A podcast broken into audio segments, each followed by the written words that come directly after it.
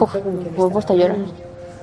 Porque se te juntan todas las emociones. Tienes miedo, tienes alegría, tienes esperanza. Es que quieres confiar en que va a salir todo bien. Y ahí se lo he dicho, cuando me estaba despidiendo le digo, vamos para el lendijo. Luego, venga, que tenemos muchos cuentos que leer juntos, que tenemos muchas cosas que hacer, Gordi. Que eres muy fuerte. Y digo que no me suelte de la mano porque si no, no vamos los dos. Así que ahí está mi chico. Es más fuerte que nada, iba con muy buen color. Iba muy bien mi niño. Ahora tengo que confiar en que la otra parte esté bien y, y que es un maquinote. Que va a llegar y que va a salir. Que va a llegar y que va a salir. Que va a llegar y que va a salir. Que va a llegar y que va a salir. Quiero que te quedes con este momento. Es un miércoles del mes de junio de 2022. Una madre se despide de su hijo de tan solo nueve meses. Va a estar más de diez horas sin saber nada de él. Más de diez horas.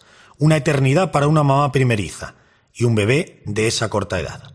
Un bebé que ese día no va a la guardería, tampoco va al parque ni a ver a sus abuelos.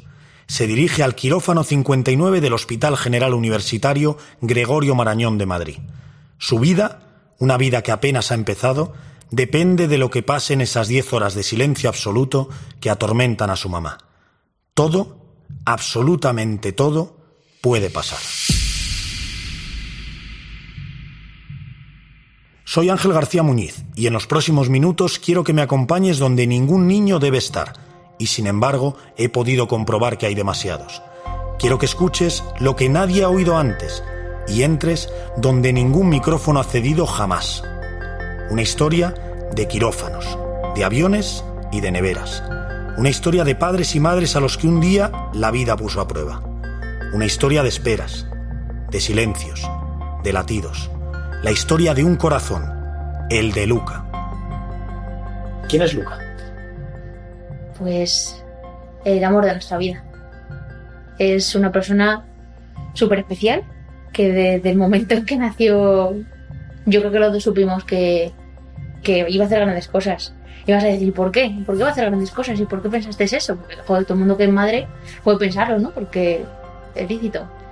Pero cuando Luca nació, todas las madres nos preparamos en plan de, ay, ¿cómo será ese primer momento en el que el bebé nace y qué voy a sentir y qué voy a pensar y qué... Y cuando le vi la primera vez, dije, joder, a ver qué pasa. Y sentí que iba a hacer... O sea, no pensé qué bonito, qué feo, que... Dije, uff, me transmite algo tan importante. O sea, que había venido a este mundo, no sé, si para tres años, para cinco, para treinta, ojalá sea para una larga vida, pero es que ha venido a hacer algo. Ha venido a este mundo para hacer algo grande.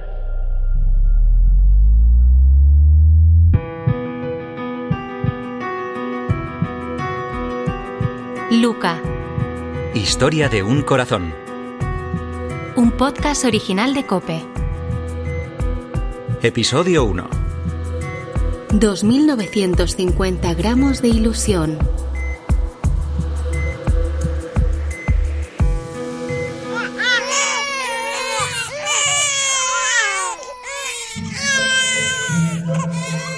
El 26 de septiembre de 2021 nacieron en España 851 niños. Imagínate la escena. 851 padres ilusionados y el doble de abuelos emocionados. Eran las 4 y 12 minutos de la tarde en el Hospital Severo Ochoa de Leganés, en Madrid, y tras un parto eterno nacía el que será nuestro protagonista. Luca, el primer hijo de Ana y Jaime, el primer nieto de Marifé, Goyi y dos Antonios.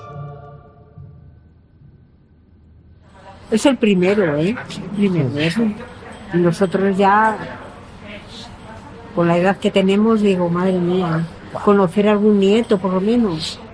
Imagínate, el primer peque de la familia y sales de la última ecografía. En cuanto pisas la calle, mandas una nota de WhatsApp.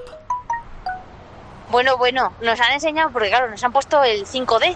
Entonces, claro, ya se veía, en la foto no se ve igual de guay que cuando lo ves en la pantalla. Y no veas cómo bailaba el bicho, ¿sabes? Movía las manos y las pies así como dando patadas.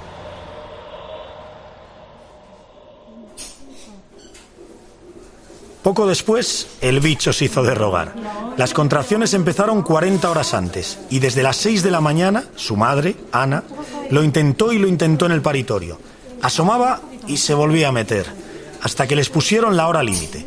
Si a las 4 no ha nacido, hacemos cesárea.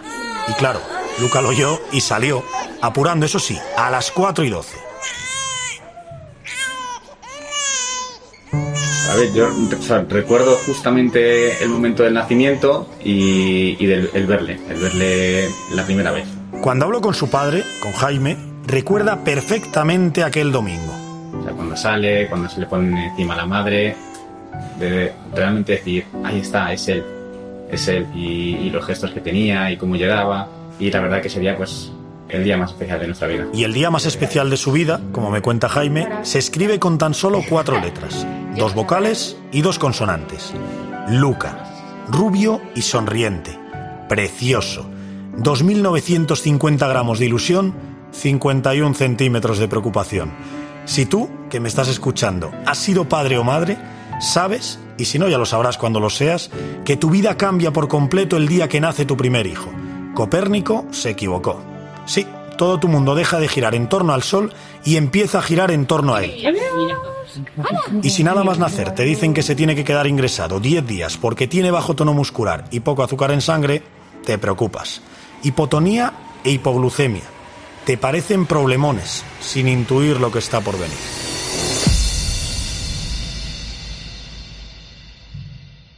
Pasan los días y por fin te vas a casa con tu bebé, desparramando esa felicidad que solo sienten los padres primerizos. Te regalan ropa, mucha ropa. Le compras juguetes, muchos juguetes. Aunque Luca, como me confiesan sus padres, rápidamente elige su favo, el más especial. Eh, yo creo que el, el- el sonajero de la, de la jirafa. La jirafa, yo creo que sí. Ya la tiene desde hace tiempo y Sí, le lo encanta compré. por los colores, por el sonido, por todo. Es un sonajero así que no tiene nada en especial, de estos así blanditos de, de tela, claro, para agarrarlo. Se lo compramos antes de que naciera y fue el primer juguete que yo creo que agarró y que empezó a mirar y que empezó a intentar llevarse a la boca. Eso sí, el equipo de fútbol no lo eligió él, se lo eligió su padre. Luca, desde que nació, vamos, lleva las rayas rojiblancas en vena. Eh, ya tiene su peluche de la Leti, su indie ahí en la habitación, tiene su chupete de la Leti, eh, vamos, es abonado, abonado de la Leti. Y vamos, y en cuanto sea un poquito más mayor, pues iremos todos los domingos allá al Metropolitano. Y además un luchador, como lo de la Leti, que estamos acostumbrados a sufrir. Y vamos, seguro que eso le va a ayudar a, a salir adelante. Lo que no sabe aún es cuál será su afición favorita. ¿Jugará al fútbol? ¿Pintará? ¿Bailará? ¿Será de Bob Esponja o de la patrulla canina? Ni idea, pero de momento ya hay algo que le gusta, algo que oye y que escucha, y más si viene de mamá o de la tía Amanda. La música le encanta. Yo soy muy cantarina, así que tengo un repertorio musical que voy haciendo en bucle y que voy cantando constantemente. Su tía, mi hermana, también toca la guitarra y eso se queda loquito con la guitarra y, y- le encanta mirar a todo el mundo. es un niño que está conectado con la vida. O sea, yo creo que las miradas dicen mucho y sobre todo cuando son tan bebés porque tampoco se pueden comunicar de otra manera que no sea llorando o, o estando o sonriendo. Y su mirada comunica. Y su mirada dice, estoy aquí y aquí estoy luchando. Estoy aquí y estoy luchando. Cuando veo a Ana y a Jaime, observando a su hijo recién nacido, intuyo un montón de planes bailando en la retina de sus ojos.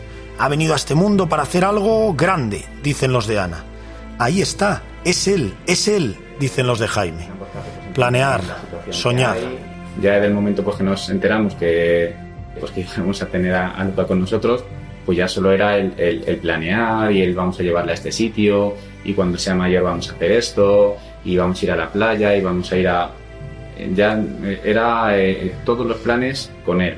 Con lo que tú pensabas que iba a ser tu vida, ¿no? Tú tienes un hijo y dices, oh, qué bien, pues va a llegar el verano, me voy a poder ir de vacaciones en Semana Santa, le voy a ver crecer, voy a ver... Y llega un momento y hace todo paso.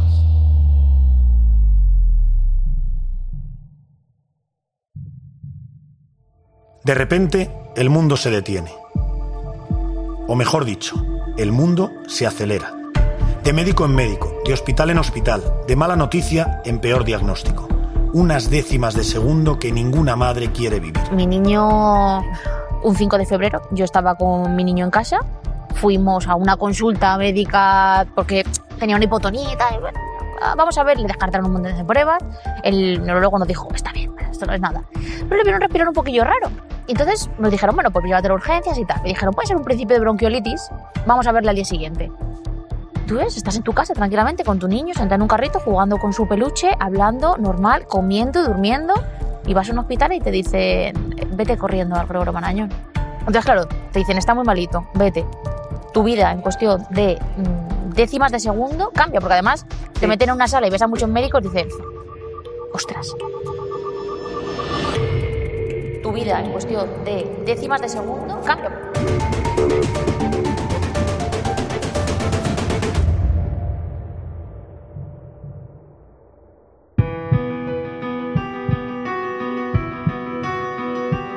Luca, Historia de un corazón.